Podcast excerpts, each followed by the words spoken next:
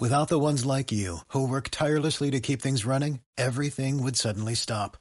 Hospitals, factories, schools, and power plants, they all depend on you. No matter the weather, emergency, or time of day, you're the ones who get it done. At Granger, we're here for you with professional grade industrial supplies.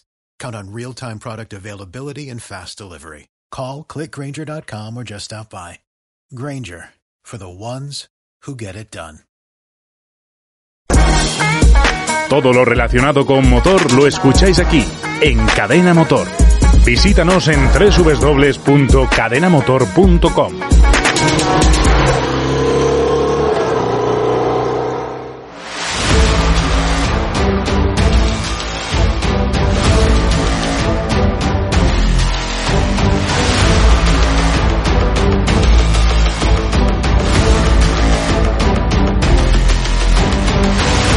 Bienvenidos al podcast Técnica Fórmula 1. Episodio número 398. El análisis del Gran Premio de Bahrein. Segunda parte.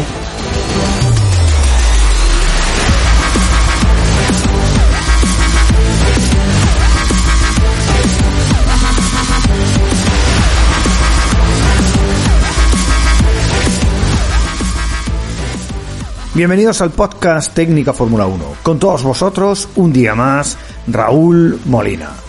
Vamos a continuar en este segundo podcast de la semana analizando todas las cosas que nos quedaron en el tintero respecto del Gran Premio de Bahrein. Una carrera que nos dejó tantísimas cosas, no tanto por los aspectos deportivos, por lo que es la carrera en sí misma, sino más bien por todo lo que ocurrió en ella, desgraciadamente, y, por tantas cosas que, que, nos quedan ahí por analizar, eh, tantos puntos de vista, tantos cambios en el campeonato, tantas noticias alrededor de este Gran Premio y además, encima repetimos ya esta semana otra vez en el mismo circuito, eso sí, con una configuración diferente. Así que vamos a continuar con el mismo equipo de analistas que tuvimos en el primer podcast de esta semana, analizando todo lo que nos quedó por ver de esta interesante carrera. Bueno, vamos a pasar ahora a la carrera y, y, bueno, como siempre os pregunto, eh, vamos a hacer un, un, repaso más o menos más o menos general, ¿no? Abel, te pregunto a ti en primer lugar, no sé, ¿qué te pareció? ¿Cuáles fueron para ti las claves eh, de este Gran Premio más allá de todo lo que hemos estado comentando que eh, es de las cosas más gordas que vamos, lo más gordo que ocurrió en la carrera, por supuesto. Sí, y además yo creo que eso también conduce un poco el resto de la carrera, ¿no? Creo que fue una carrera un poco extraña, ya mm, no solo por el ambiente en los aficionados, sino por la propia carrera en sí. Me parece una carrera un poco rara, como que no sé, no sé si era porque los mensajes de radio eran eh, menos frecuentes todavía de lo habitual, como que algunos pilotos a lo mejor también estaban un poco desconectados. El mismo Ricciardo también me dio la sensación de que en esta carrera estaba un poco más desconectado, no, no peleaba tanto en pista, no, no sé, no, no, empujaba tanto, no sé, creo que fue una clave en el sentido de que enrareció un poco la carrera, o esa es la sensación que a mí me dio, que esto ya es eh, muy, muy subjetivo, no sé si es cosa mía. Luego a partir de ahí, pues, eh, bueno, hubo claves de rendimiento, ¿no? A lo mejor, por ejemplo, el McLaren de Carlos, pues parece que iba súper bien, porque además, bueno, Carlos ya sabemos que se va a adelantar de forma espectacular, pero hubo algunos momentos en el que incluso pareció más fácil de lo que podíamos esperar. Y el tema de los neumáticos a lo mejor también fue clave, ¿no? Porque los neumáticos ya hablamos en la previa de que tenían una, un escaloncito por debajo en durabilidad, que era el, el más duro era el C2, no el C1 como el año pasado, y parece que se notó porque mmm, el año pasado con, con, un duro podías llegar hasta el final sin ningún tipo de problema si eras capaz de meterlo en temperatura. Y esta sí. vez, aun poniendo duros y demás, hubo varios pilotos que lo pusieron varias veces, hubo muchas paradas, entonces eh, es verdad que no destacó mucho el tema de la estrategia, pero sí que fueron clave, yo creo, el, la baja durabilidad de los neumáticos. Totalmente. Iván, ¿y en tu caso, qué te pareció la carrera? O sea, como en, en términos de entretenimiento, ¿cuáles fueron para ti las claves que, eh, bueno, que, que, destacar de ella, no? Oh, hombre, acaparó, acaparó, la atención un poco esa, esa remontada de, de Carlos Sainz, con, claro. adelantando a Leclerc, adelantando a, a Daniel Ricciardo en dos ocasiones, adelantando a Esteban Ocon. Es cierto que a él le benefició, en este caso, lo que hizo lo que hizo el neumático blando, como rindió en ese primer Steam, fue el único que lo llevaba y desde luego le, le, sacó mucho provecho y lo supo hacer funcionar en estas condiciones, algo que le sorprendió incluso al propio Sainz, pero bueno, al final también es, es trabajo de piloto, ¿no? La gestión de las gomas y lo que decía ahora Abel de, de cómo adelantó de forma tan eh, a la primera prácticamente, ¿no? Contundente en, cada movimiento, sin hacer bloqueos de frenada, siempre de una forma muy limpia, siempre dejando correr mucho el coche, encontrando los lugares más adecuados, especialmente en la recta, porque tenía mucha velocidad el, el MCL 35 este fin de semana. Y, para mí fue una de las claves de esta, de esta carrera el ver a, a Sainz remontar tanto, que al final, pues eso, yo creo que McLaren tiró un poquito de, de estrategia de equipo y, le, le, hizo una parada un poquito lenta en, en, boxes. Sabes que no me gusta ser conspiranoico, pero es, raro que aquí, pues bueno, Sí, sí, ¿eh? Que suele ser, a ver, suele ser una estrategia de los equipos el, tener una, una, parada un poquito más lenta en uno de los dos pilotos y ya con eso acabas una, una, tenías con una posible lucha entre, entre ambos. No digo que, que haya sido este el caso, pero bueno, a mí no me parecería extraño en este caso. Y, y en cualquier caso, Iván, hasta, a mover, aunque sea Carlos Sainz, hasta lógico, ¿no? Porque realmente lo que le interesaba a McLaren no es que sus pilotos se enzarzaran en una lucha que pudiera acabar con un coche o los dos fuera, ¿no? Cuando el resultado de tener cuarto y quinto a los dos pilotos, pues lo ha colocado eh, terceros del mundial, ni más ni menos, ¿no? O sea, claro, es lógico. Sí, además, sí fue un premio extra, sí que obviamente es corazonador porque Sergio Pérez está haciendo una grandiosa carrera, pero obviamente a McLaren le viene muy bien. Siento que se han visto gestos deportivos desde redes sociales de, de los británicos hacia Racing Point, que nunca gusta el ganar a tu rival en este tipo de condiciones, pero claro, para McLaren es un paso de gigante en lo que es esa lucha por ser terceros en, en el apartado de constructores. Hmm. Entonces, pues fue clave para ellos eso, tener a Norris cuarto y quinto, eh, buena carrera de, ambos. Eh, Leclerc, es cierto que los Ferrari se fueron para atrás, Vettel se vio en todos los fregados también otra vez.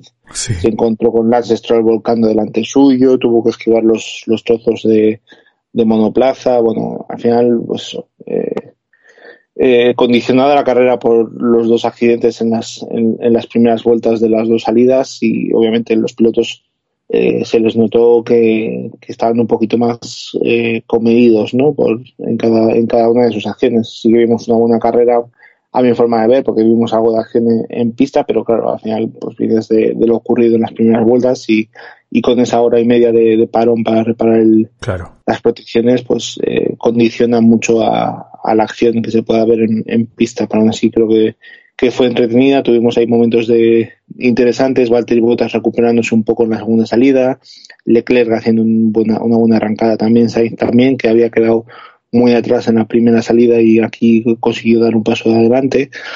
Creo que hubo, puntos de interés, creo que Racing Point vuelve a desaprovechar una oportunidad de, de, lujo para, para dar ese pasito de adelante que se le pide. Y creo que pues, estuvo interesante el Gran Premio, creo que Alfa Tauri también tiene un, un, un conjunto bastante fiable. Y me, me, me, duele ver a Ferrari seguir atrás, incluso en carreras movidas en las que igual uno de los pilotos debería ponerse, meterse entre los primeros, pues vemos que aquí tampoco son capaces el, aprovechar este tipo de situaciones.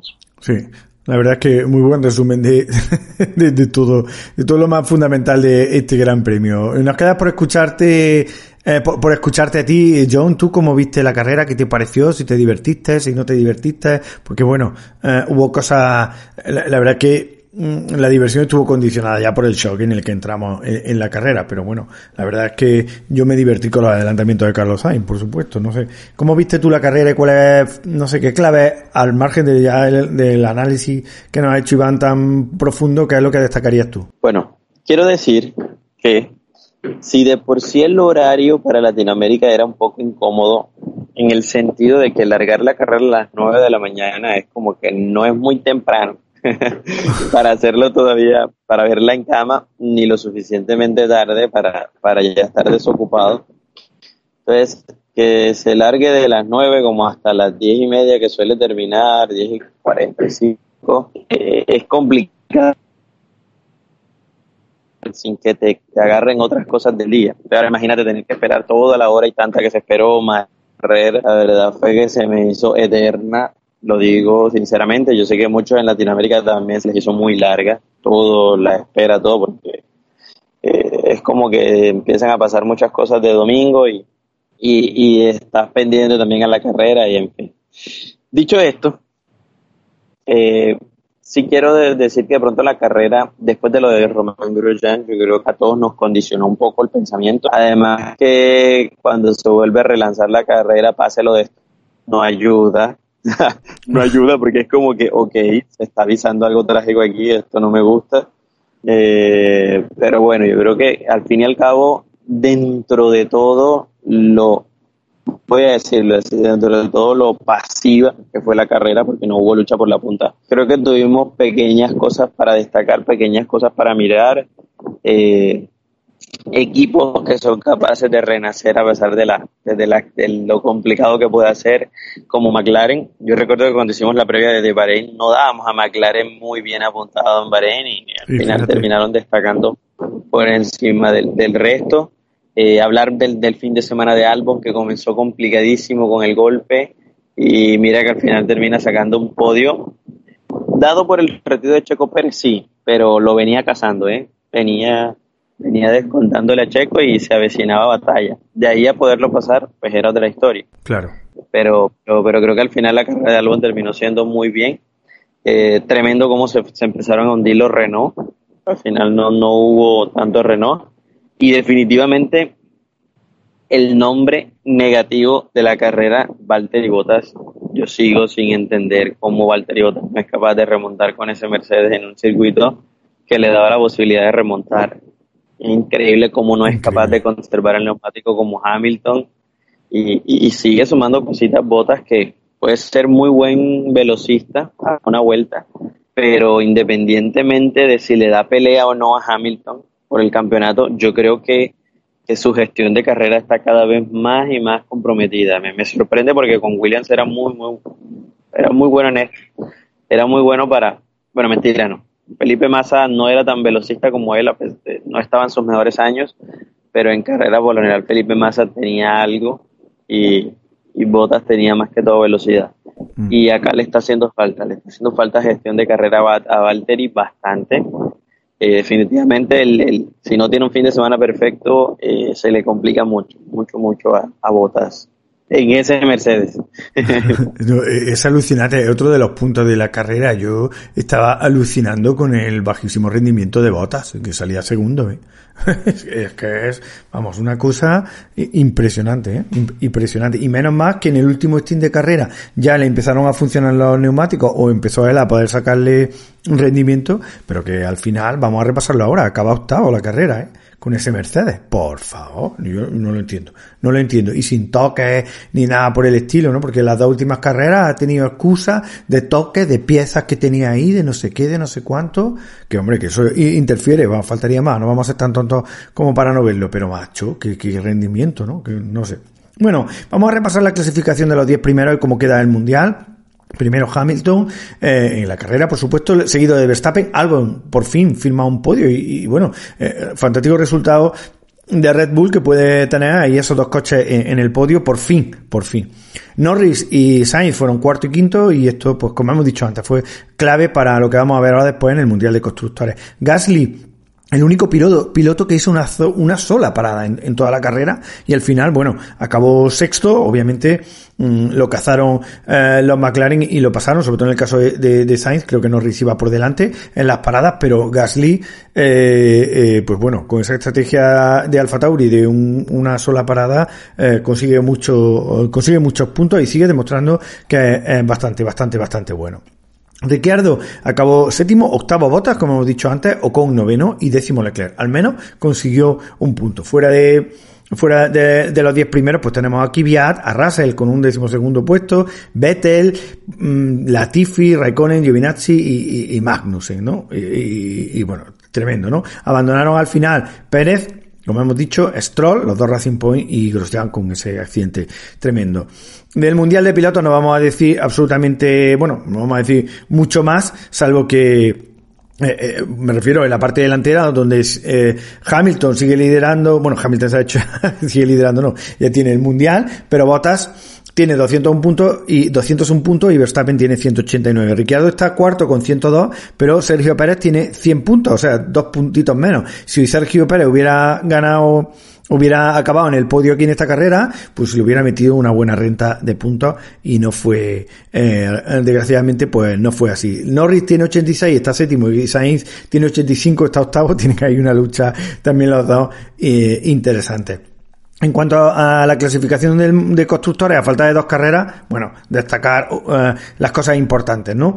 Eh, las cosas que, que, todavía están por decidirse. McLaren, como hemos dicho, con esta carrera y, el abandono desgraciado, ¿no? De Racing Point con sus dos coches, pues se coloca tercera en el Mundial con 171 puntos, le mete 17 puntos a Racing Point que tiene 154 y 10 puntos más para atrás está Renault algo más, uh, descolgada. Pese a todo, la lucha entre estos equipos, de McLaren, Racing Point y Renault, por esa tercera plaza todavía está abierta, ¿eh? porque todavía quedan muchos puntos que repartir en las dos últimas carreras. Y cualquier abandono, como decíamos en anteriores podcasts, pues eh, da un vuelco a esta clasificación, ¿no? Así que esa parte sigue estando eh, interesante, ¿no? Bueno, en cuanto a la clasificación, poco que decir. Pole de Hamilton, primera fila de Mercedes, que le valió poco porque ya sabemos lo que le pasó a Bota. Verstappen tercero, es decir, los sospechosos habituales, lo de siempre, ¿no? Y, y bueno, te pregunto, Iván, no sé si tienes algo que destacar del sábado, porque eh, más allá de, más allá de, de, lo, de lo de siempre, ¿no? En el caso de Sainz, tiene un problema mecánico en los frenos traseros y claro, no, no consigue clasificar en Q2, así que ahí se queda eh, decimoquinto. Eh, no sé si tienes que destacar alguna cosita o se te ocurre algo que resaltar de la clasificación. No, lo que dices tú, el problema de Sainz, el, ver otra vez a, a, los dos Ferrari fuera de, de Q3, que desde luego Leclerc estaba salvando los muebles durante toda la temporada y aquí vemos que, los dos pues cayeron.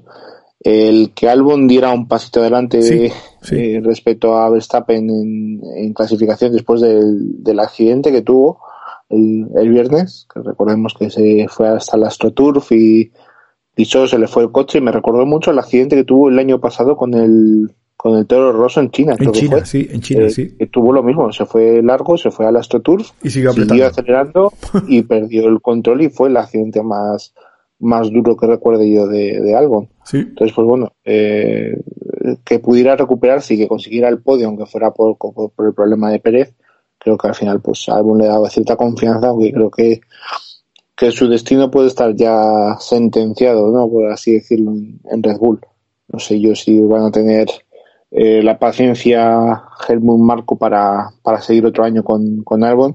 Me dolería que, se fuera de la Fórmula 1 porque creo que es un piloto que tiene su hueco en, la Fórmula 1 y que no era fácil el, el aceptar el reto que le presentó eh, Toro Rosso y después Red Bull de, de llegar a la Fórmula 1 prácticamente sin experiencia y coger un, un caballo eh, pura sangre de, de, la parrilla y pelearse encima con Verstappen. Entonces, pues, bueno, creo que las primeras carreras estuvieron a altura y creo que después pues se ha visto condicionado por estar en el mismo equipo de, Verstappen y, y, la presión que, que, supone el conducir, que se supone que es uno de los corredores, uno de los eh, coches más eh, eh, competitivos de, de la parrilla. No, totalmente, la verdad es que sí. Eh, eh, en el caso de Albon, bueno, al menos con el resultado, con el podio en esta carrera se consigue resarcir un poquito de, de ese accidente, ¿no? Que, eh, que decías tú. Y, pero bueno, veremos, ¿no? Veremos. La verdad es que ahora después lo vamos a comentar, voy a comentar algunos datos respecto del ritmo de carrera de Pérez y de Albon y Vamos, yo no sé, no sé por qué tiene que estar ahí en Red Bull Albon y no puede estar un pilotazo como Pérez, ¿no? No lo sé, no, no lo entiendo. Bueno, vamos a pasar a la carrera, vamos a pasar a la salida, al margen del accidente de Grosjean, que pues ya hemos analizado por activa y por pasiva. A ver, no sé, ¿qué le pasó de nuevo a Bota en la salida? Hombre, ya sabíamos que la parte derecha eh, no era la parte favorable, pero bueno, Ricciardo, eh, bueno, detrás de Botas también eh, el que salía detrás de Botas, que creo, no sé si era Albon, no recuerdo bien, pero Ricciardo creo que también salía en la posición número 6, estaba en la zona eh, mala y salió bastante, bastante rápido. O sea que, sí. bueno, nos puede servir como, oye, vale, eh, lo tienes más complicado, a lo mejor haciendo exactamente lo mismo el coche no sale exactamente igual, pero hizo una salida bastante lenta y creo que tiene un problema no solo o sea, te puede pasar, ¿no? Por ejemplo, a Verstappen le ha pasado un montón de veces. No es nada regular con la salida. Una vez la, la clave sale súper bien y otras veces sale fatal, que hasta le entra el antistol. pero eh, luego cuando pasa un, o la primera vuelta o en las primeras vueltas o incluso durante toda la carrera, está ahí constantemente eh, jugándose ahí el, tipo en cada curva para resarcirse de ese error y recuperar. Y sin embargo, a Bottas le pasa lo contrario. Salió mal y luego no hizo más que perder posiciones en esa, en esa primera vuelta. Y luego ya, pues eh, la carrera no, no supo remontarla. Que es verdad que el Mercedes no es un coche que esté hecho para adelantar como tal, porque el mayor problema de un Mercedes, sabiendo que van sobrado en ritmo, son los neumáticos. Entonces hace un coche que, se le dé mejor conservar neumáticos, que no lo sobrecaliente demasiado, que, bueno, que todo lo que tú quieras, pero al final es un Mercedes. Y ese coche va más rápido que el resto. puede ir más rápido en curva, puede ir más rápido donde quiera, pero este además es un circuito que es verdad que tiene las zonas clave de adelantamiento, que son las frenadas fuertes después de la recta y tal.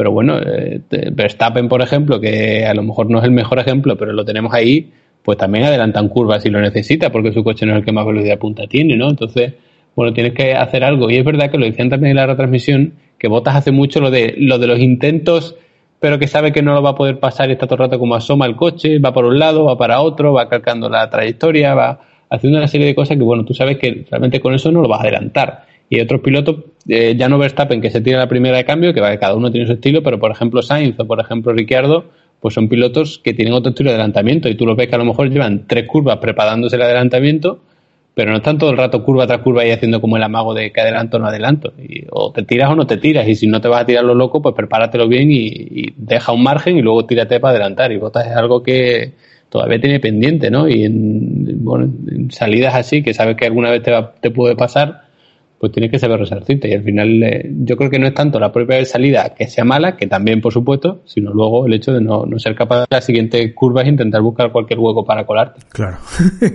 la verdad es que el rendimiento ahí de bota, pues, ¿qué que diga? Deja muchísimo, muchísimo que desear y, y eso es, eh, no, hay mucho más que destacar de eso. Eh, John, ¿cómo viste la salida de Pérez? Bueno, eh, directamente se metió tercero pues desde los primeros compases de la carrera. Bueno, la verdad es que con Sergio Pérez está pasando eso que, que muchas veces eh, pasa con, con las personas, yo creo que en la vida en general.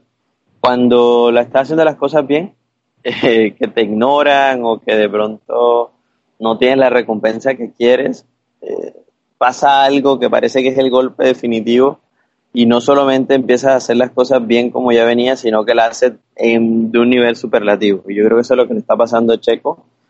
Eh, habíamos hablado y se ha hablado muchas veces del tema de Checo, de que quizás es un estancamiento, que cuida bien la goma, que, es un piloto que, puede ser muy consistente, pero que no era más de ahí. Y ahora que no tiene equipo y que suena para Red Bull o todo lo que ustedes quieran, realmente está mostrando que es un piloto lo suficientemente bueno para estar en la Fórmula 1. O sea, es, un nivel, está en un nivel superlativo propio.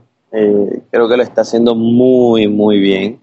Eh, largó bien, las últimas carreras ha largado muy bien, ha tenido muy buen ritmo de carrera, porque no hay que, no hay que desmerecer que, eh, por ejemplo, en Turquía, de los pilotos que largaron adelante, fue el único que terminó adelante. Stroll se hundió, Verstappen se hundió, Albon se hundió, o sea, todos se embolataron en esa carrera y él estuvo constante, que no pudo con Hamilton, pero bueno, pero, pero fue quien mejor consistente estuvo en la parte delantera en la carrera y acá en Bahrein volvió a demostrarlo, largando muy bien, eh, manteniendo pues llegando al tercer puesto, la mantuvo toda la carrera, estuvo con un gran ritmo hasta que, bueno, lamentablemente la unidad de potencia dijo basta y no pudo sumar su segundo podio, pero creo que lo de Checo fue bastante, bastante destacado toda la carrera. Aquí quiero hacer un paréntesis, eh, Raúl, de pronto no lo mencionó, no sé si lo vas a mencionar, pero de la bandera roja de Grosjean a la, a la relargada hubo un reordenamiento que nunca entendí, qué procedimiento siguieron Claro. no entendí, o sea, realmente nunca entendí basados en qué organizaron a los pilotos, la verdad. No, no, bueno, nunca entendí eso. Se, se reorganizaron de acuerdo a cómo habían pasado, claro, es que era, era complejo porque eh, la bandera roja aparece muy rápido y entonces eh, empieza una cosa, John, en ese momento está todo el mundo luchando hay muchos coches en paralelo, ¿no? Entonces, ¡guau! Es muy difícil eh, ser justo. Entonces lo que utilizaron fue, eh, si mal no recuerdo, creo que fue la segunda línea del safety car. Conforme pasaran respecto de esa segunda línea, es como se quedaban las posiciones. Eso, yo creo que eso fue lo que, mm, bueno, lo que realmente pasó, ¿no? lo que, eh, cómo se organizó. Y bueno, tiene, y tiene cierta, eh, digamos, tiene cierta, mm, cierta lógica, ¿no? Que pienso yo, no lo sé. No, yo, creo que lo, lo, ideal era reorganizar cómo estaban las posiciones de largada. Igual no se había terminado ni una sola vuelta. Eh, no sé, o sea, la verdad, la verdad no, entendí qué procedimiento usaron y tampoco entendí la lógica del procedimiento, más allá de que tú lo dices ahora, pero la segunda línea es explicar, pero al fin y al cabo era la largada del inicio de la carrera, había que reorganizar cómo salir. O sea, eso ha pasado muchas veces en Fórmula 1 y es lo más sencillo que hacer. O, sea, o reorganiza según la última pasada por meta también, era la, la, otra alternativa. Claro. Pero no sé. En fin, solo quería anotar eso porque no, no, no lo estaba. Creo que, que fue un punto interesante y más de uno como yo estamos un poco perdidos en ese tema. Mm. La, verdad es que, pues sí, pues eh, eh, el, eh, ahí nos quedamos todos. Recuerdo que yo le pegué un pantallazo a la pantalla de, de la tabla de tiempo y, ese fue la que yo entendía que era la, la salida, ¿no? Cómo, cómo iba a ser la resalida. Pero después la FIA publicó un documento bueno, aplicando, me imagino que estarán aplicando un montón de artículos del, del reglamento que, claro, nosotros no nos lo sabemos de cabo a rabo, ¿no? Pero ellos sí, por supuesto, ¿no? Para eso eh, eso son además los que hacen el, reglamento, ¿no? Entonces, bueno. Eh, bueno, nada más reiniciarse la carrera tras toda la hora y pico de hora y media de reparaciones en la barrera donde se produjo el, choque, volvimos a ver otro accidente. Esta vez Stroll volcó por un toque con Kvyat, por, eh, por el que el ruso pues acabaría recibiendo 10 segundos de penalización. Y Iván, te quiero hacer dos preguntas. Eh, primero, ¿quién tuvo la culpa del choque? No sé si lo ves Kvyat, yo no lo veo. Yo veo que de nuevo Stroll se cierra a lo bestia, como lleva haciendo las últimas carreras. No lo sé, aunque también verdad que Kvyat iba por detrás y podía haber frenado. No lo sé, no lo sé.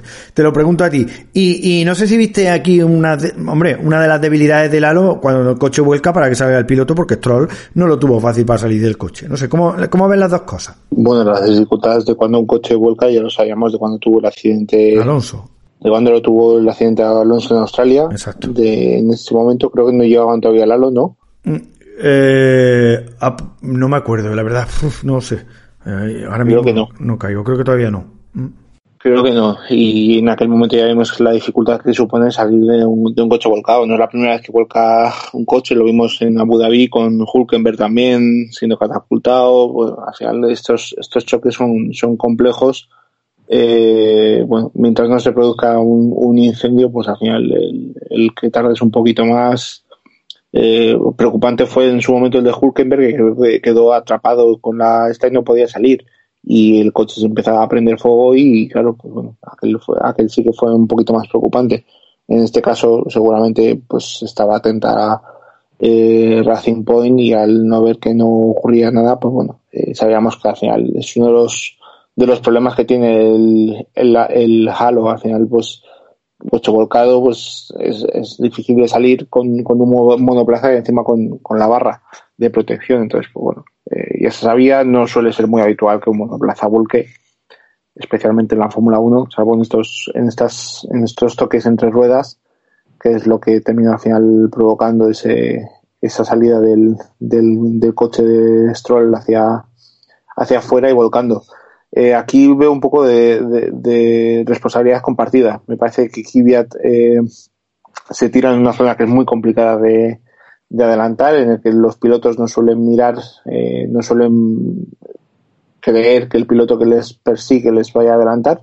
Claro. Yo creo que Stroll pegó un cerrojazo también, pues, o, o, de que no se dio cuenta de que estaba, de que estaba Kvyat intentando adelantarle, o que, bueno, pues, se pasó un poquito de la cuenta pero bueno, al final yo creo que es algo de justicia compartida, sí. mal para Kvyat porque al final se vio involucrado en los dos accidentes y obviamente que el, que el seguro tampoco se le quedó buen cuerpo, pero bueno, al final yo creo que aquí es un poquito responsabilidad de los dos.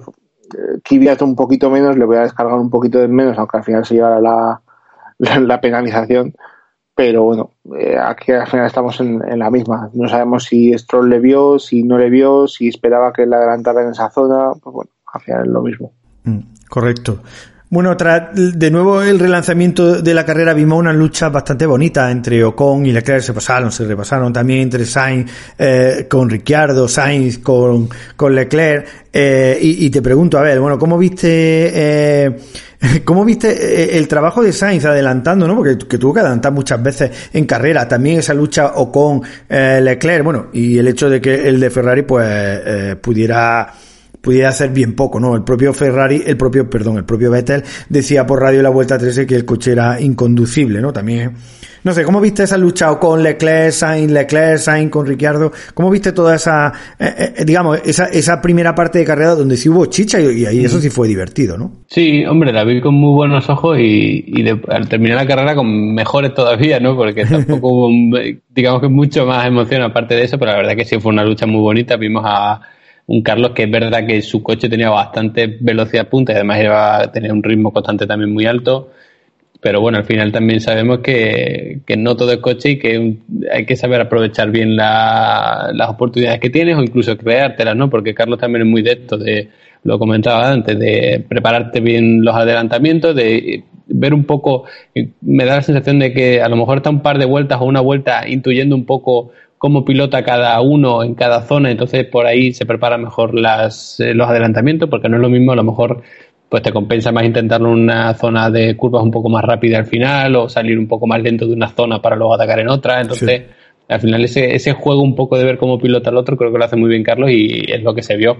Y luego además pues tuvimos también eh, con otros pilotos unos bailes pues que, se agradecen ¿no? En, circuitos así que luego al final es verdad que tiene zonas de adelantamiento claras pero que tampoco vimos muchos más. Entonces pues tener un piloto que además remonta tanto pues eh, es de agradecer Está bien, ¿no? La, verdad es que la imagen que está dejando Sainz, es verdad que tiene un buen coche como el McLaren, pero la imagen que está dejando de cara a aterrizar el año que viene en Ferrari es muy buena. O sea, está, sí. no sé cómo, la ves tú, pero está, demostrando que es uno de los pilotos que este año está haciendo una, cuando lo dejan, ¿eh? Porque tiene, eh, no nos olvidemos la cantidad de fallos técnicos, la, cantidad de accidentes en los que se ha visto involucrado sin ser culpa suya, eh, fallas mecánicas que le dejan el coche, que, eh, bueno, que tiene los puntos que tiene, pero cuando le dejan correr o no le machacan la carrera en un pit stop, oye, eh, creo que está demostrando que es uno de los pilotos con, jóvenes con más talento en la parrilla, ¿no? ¿no? No sé cómo lo ves tú. A ver. Sí, eh, vamos, yo no creo que ya nadie dude de, bueno, de su capacidad de pelea en pista, ¿no? Que es una de las cosas que, bueno, que al público más nos gusta, de tanto defenderse como atacar. Yo no creo que nadie tenga dudas de, ya de, de, que es capaz, porque es que además lo vemos hacer ejemplo, que parece que va a adelantar claramente lo que viene y lo que va a pasar entre esos dos, porque aunque Ferrari no esté donde debería estar, mm, bueno, eh, las peleas entre ellos dos yo creo que van a estar bastante más apretadas que lo que ha tenido Ferrari este año, ¿no? que han tenido un Vettel un poco desconectado y no han tenido peleas entre sí que bueno, más tranquilidad para ellos, pero tampoco es lo que se busca, ¿no? Si quieres tener dos mm, pilotos que luchen por todo, aunque en Ferrari, en, en, este caso, significa pues a lo mejor están entre las cinco o seis primeras posiciones con suerte en algunas carreras, pero bueno, que los dos pilotos peleen por estar ahí. Yo creo que el año que viene sí que lo van a tener, porque además Carlos está claro que no se va a conformar con, con ser escudero, con ser el segundo piloto, ni mucho menos. Así que sí, bueno, yo creo que siempre he dicho que a lo mejor la tarea pendiente era un poco la de la, de la clasificación, que era un poco irregular y tal, pero que la compensaba con las salidas. Y teniendo un poco eso y luego la capacidad de de adelantar y defenderte, pues poco te falta. A lo mejor no le he visto tanto como, como ya pequeño detalle eh, la gestión de neumáticos, no porque lo gestione mal, ni mucho menos, sino porque no creo que no hemos tenido oportunidad, o al menos yo no recuerdo de verlo como tal, ¿no? Como por ejemplo Pérez, que sí que lo ha demostrado un montón de veces, que también ha tenido la oportunidad de ser capaz de hacer una sola parada cuando el resto hacía dos y llegar con los neumáticos hasta el final y todo eso. Entonces, bueno, a lo mejor sí que hay algunas cositas que todavía no hemos visto de él, pero el talento global, bueno, yo creo que ya es indiscutible. Correcto, correcto. También es cierto que McLaren, también es cierto que McLaren no suele apostar por ese tipo de estrategias. O sea, no recuerdo yo verle, verle hacer una, una parada. Pero sí que ha hecho durar aquí, por ejemplo, el blando lo hizo durar bastante. Y en Silverstone creo que sí que hizo durar uno de los stints, hizo durar mucho el medio, creo.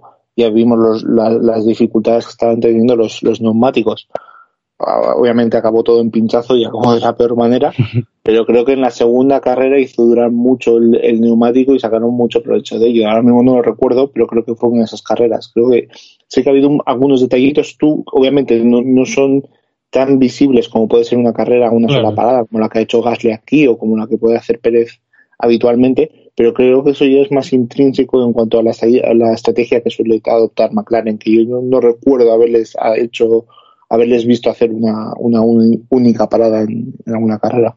Mm, te iba a preguntar, justo Iván, te iba a preguntar por, por la estrategia de McLaren, porque es verdad que Sainz, o sea, las paradas empiezan pronto, más o menos en la vuelta 17, vuelta 16 de, de todo el mundo, pero Sainz, que era el único piloto que salió con blando, eh, salió con blando antes del accidente de Grosjean y después del accidente de Grosjean siguió con esos blandos, fue uno de los pilotos que más estuvo en pista y lo estuvo gestionando. Y te quería preguntar precisamente por la estrategia de, de, de, de McLaren, ¿no? Primero, de Sainz, que cuida esos neumáticos y, y que esto le permite retrasar la, la, las siguientes paradas y, bueno, que esto al final le daría, aparte de que tuvo que adelantar en pista, le daría buenos dividendos a, a McLaren, ¿no? No sé cómo, cómo viste esto y, y también Iván, te quería preguntar por Mm, si viste que al tener dos y tres paradas, eh, en algún, bueno, hubo un piloto como Gasly que hizo una parada, otros que hicieron dos como Hamilton y otros que hicieron incluso tres. No sé si esto nos dio más espectáculo o, mm, e, en pista, no sé. ¿Cómo lo viste todo eso que estoy preguntándote? En el caso de Sainz, yo creo que al final fue una, una, estrategia que fue evolucionando, ¿no? Yo creo que no esperaban que durara tanto el neumático. Claro. Eh, salieron un poco con el blando porque tenía el, el juego de medios con el que tenían previsto salir fue con en el que se hizo el trompo y había quedado ligeramente dañado, por lo tanto ya estaban ya la estrategia completamente condicionada de carrera, al quedarse además eh, fuera de, la Q3, pues decimoquintos, bueno, le daba la, opción de elegir neumáticos, pero tampoco tenía mucho donde elegir, ¿no? Entonces, bueno, yo creo que se decidieron eh, acertadamente eh, hacia el blando, les dio el, el, el empuje ese inicial que necesitaban con todos los pilotos yo creo que como decíamos antes, muy condicionados por, por el accidente de Romain Grosjean y todo eso, que siempre cuesta un poquito coger un poco de ritmo en esas primeras vueltas. Yo creo que ahí eh, Sainz brilló con esos neumáticos blandos, los hizo durar además, o duraron mucho para las condiciones que esperábamos en, en Bahrein. Y, después yo creo que ya fueron eh, modificando la estrategia eh, en cuanto a cómo iba a caer Sainz en cada momento a la pista después de la parada. Pues bueno, yo creo que fue acertado todo lo que hicieron, los movimientos, solo falló ese, esa parada lenta que hizo el equipo y que al final pues le hizo salir detrás del Leclerc, tuvo otra vez que adelantarle, bueno, pues al final pues eh, te hace perder unos segundos que, después ya no le permitió a llegar a, a Lando Norris en el momento en el que más ritmo tenía. No sabemos si lo hubiera conseguido, si hubiera sido una parada buena o no, pero desde luego estaba siendo un poquito más rápido que el británico. Y después lo que dices tú, al final las tres paradas lo que te hace es que, pues bueno, que los pilotos tengan que salir en, en distintas posiciones, con distintos tráficos, al final te, agita un poco la carrera, ¿no? Por así decirlo. hay pilotos que, gestionan mejor las gomas y hay otros que los gestionan peor, por lo tanto, eh, no siempre se hace, hay las mismas ventanas de parada, por así decirlo. Y si eso le sumas que hay distintas estrategias neumáticos entre la primera mitad de la parrilla y la segunda mitad, pues siempre una carrera con tres paradas en, en boxes pues termina siendo un poquito más movida que una que pueda tener solo, solo una, una, una parada.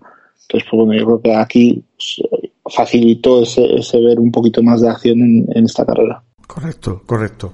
Bueno, en, en, la vuelta 25 entramos ya en esa segunda parte de la carrera, vimos como Norris pasaba con un McLaren a botas, no vamos a ahondar mucho más en esto, ya hemos dicho que salvo en el último Steam, Botas eh, tuvo un rendimiento muy malo con, con ese coche.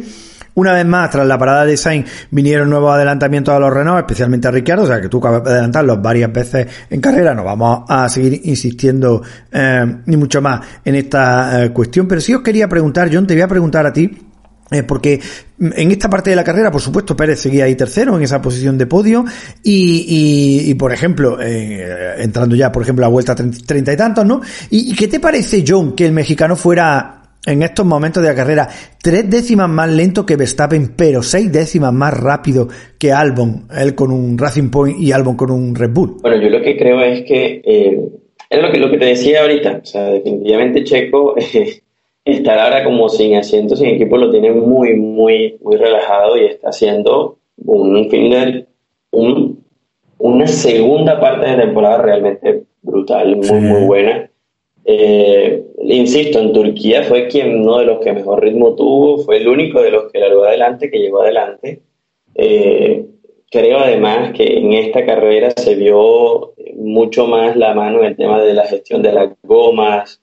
Eh, en clasificación los Red Bull fueron más, pero por muy poquito. ¿eh? Albon le ganó la clasificación por, por nada prácticamente y en carrera tuvo muchísimo más ritmo que, que, que, Albon, más allá de que Albon después tuviera gomas más frescas y estuviera tratando de cazarlo. Eh, yo creo que Checo está en, en, esa, en esa etapa de la carrera que, que definitivamente se siente muy confiado con su manejo y su rueda de prensa del lunes en la que explicaba básicamente o es Red Bull o nada o, un año sabático es también esa forma de decirse a sí mismo pues merezco tener un buen asiento y si no está no me voy a desesperar yo creo que ahí se, empezaron a juntar varias cosas y esa es la actitud con la que Checo está afrontando las carreras sabe que pueden ser las últimas quién sabe hasta cuándo y está tratando de dar lo mejor de sí. Entonces yo creo que, ahí está la, motivación de, del mexicano para poder hacer esto que está haciendo en las últimas carreras, que es realmente llamativo. Además de que sigue esa constante de que o termina las carreras en los puntos o directamente es abandono ya desde el año pasado. Es una racha bastante, bastante interesante. Sí, la verdad es que sí. La verdad es que espectacular rendimiento y, vamos, y no tiene ningún sentido, eh, no tiene ningún sentido que se quede sin asiento el, año que viene. Bueno, y hablando del mexicano, en la vuelta 54 pues vimos cómo se rompía el motor de su Racing Point, doloroso final después de la carrera que estaba haciendo el piloto y, el equipo, ¿no? No hay mucho más que decir mm, de esta cuestión, ¿no? Fue además las imágenes que se vieron en el muro de, de Racing Point pues fueron terribles, la verdad. un final muy cruel, independientemente de que, bueno, a nosotros eh, nos pueda agradar por el por el buen resultado para McLaren, pero bueno, la verdad es que así pues no mola, no no mola cuando además realmente eh, el Racing Point y el ritmo del Racing Point con Pérez era mucho mejor que el de los McLaren y merecía merecía ese podio totalmente, ¿no? Así que bueno, con la parada del coche en pista, justamente de, Pérez, vimos una imagen tremenda. Un comisario cruzando la pista delante del coche de Norris. A ver, eh, ¿qué te pareció este fallo de seguridad? Porque bien hemos dicho muchas cosas de los comisarios maravillosas en este Gran Premio, pero esto, ¿cómo se puede permitir, no? Sí, no sé, imagino que sería un despiste, bueno, por dar cierta, cierta cancha, ¿no? Porque es verdad que fue un fin de semana estresante desde el primer momento hasta el último, o, en la carrera, entonces, bueno, yo que sé, se te pueden pasar mil cosas por la cabeza, puedes estar pensando también en, en mil cosas, y bueno, pues eh, sí es verdad que es algo que no debería pasar bajo ningún concepto, y no es la primera vez, ni mucho menos, entonces a lo mejor se puede implementar algún tipo de, medida para que los comisarios tengan más claro cuándo se puede y cuándo no se puede cruzar o algún tipo de cosa así, porque, eh, hombre, no ha pasado nada o yo no recuerdo que haya pasado nada en los últimos años, pero bueno, puede ser peligroso, ¿no? Y ya hemos visto cruzarse a, más de uno en otros grandes premios, entonces, bueno, más que preocupante por la escena en sí, sin, quizá porque se repita tantas veces.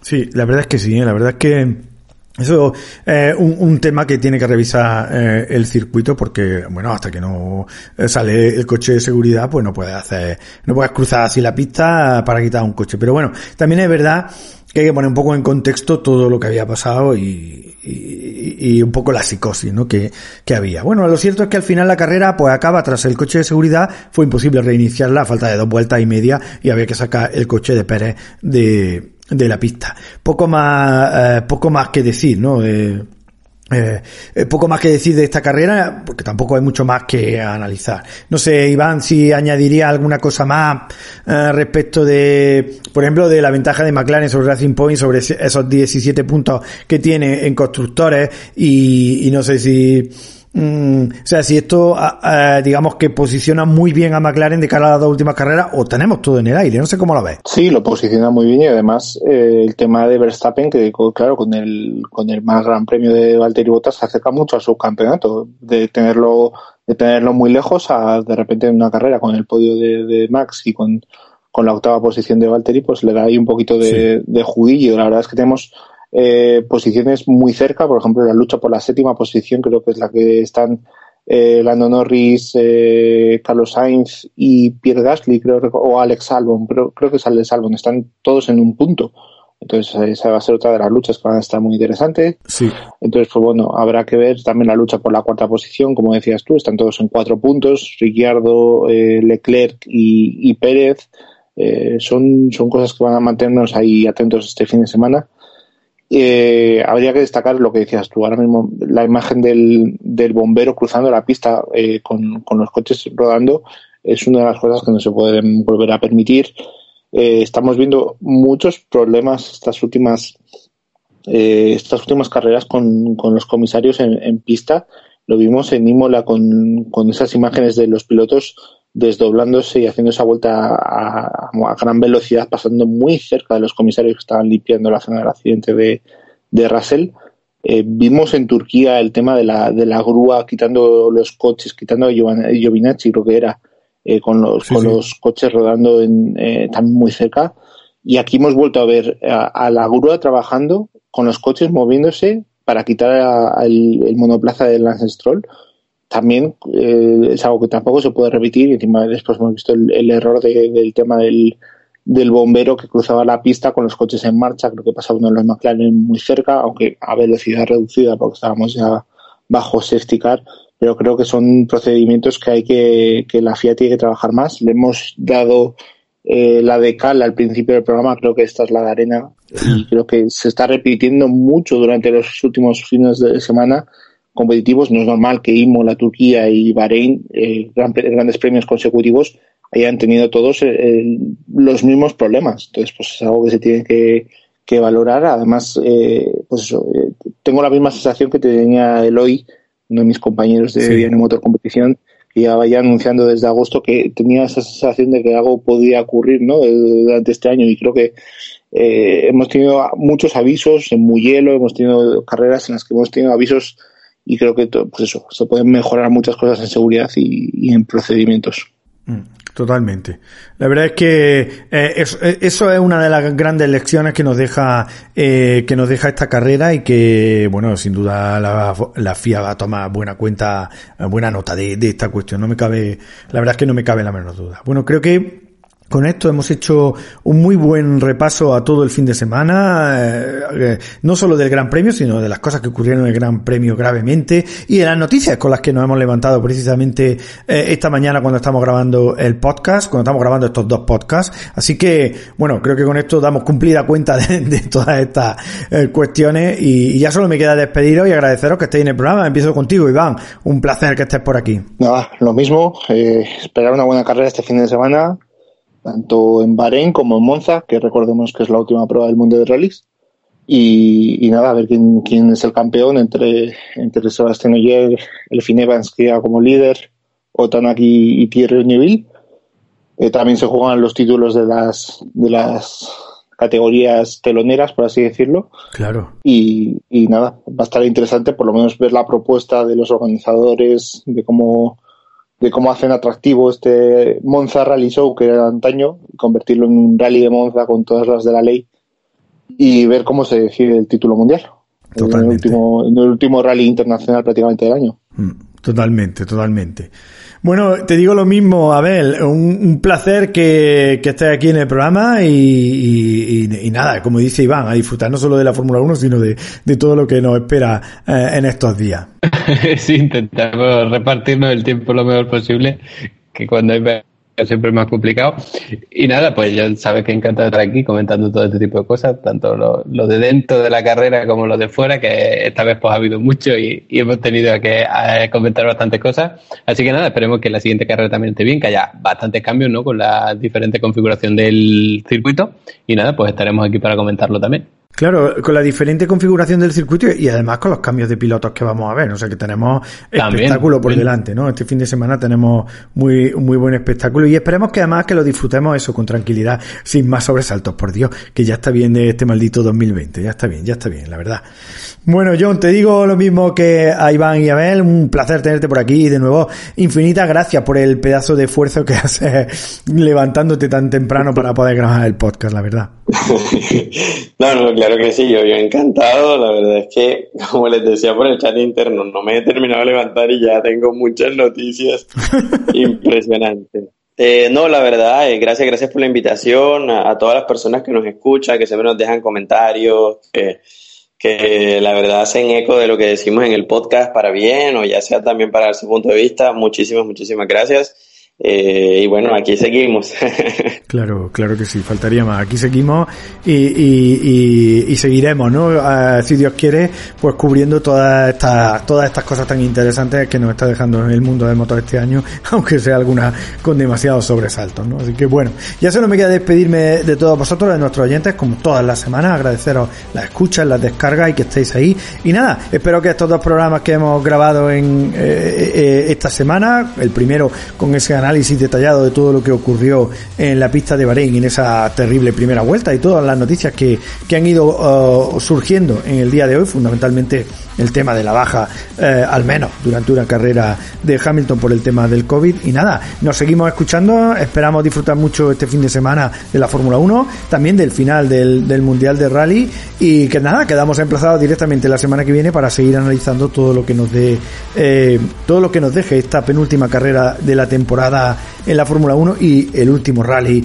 eh, del año. Así que sin más, nos despedimos de todos vosotros y os enviamos un fuerte abrazo.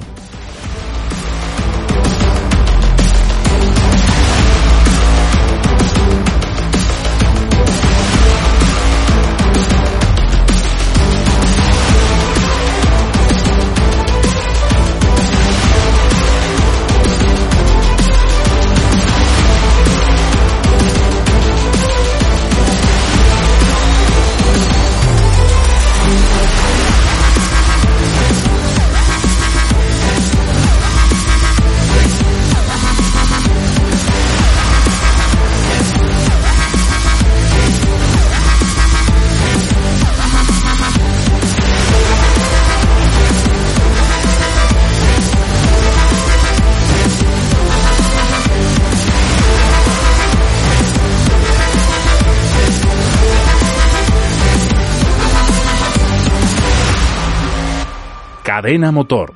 Una nueva manera de entender la radio. Una nueva forma de escuchar el motor.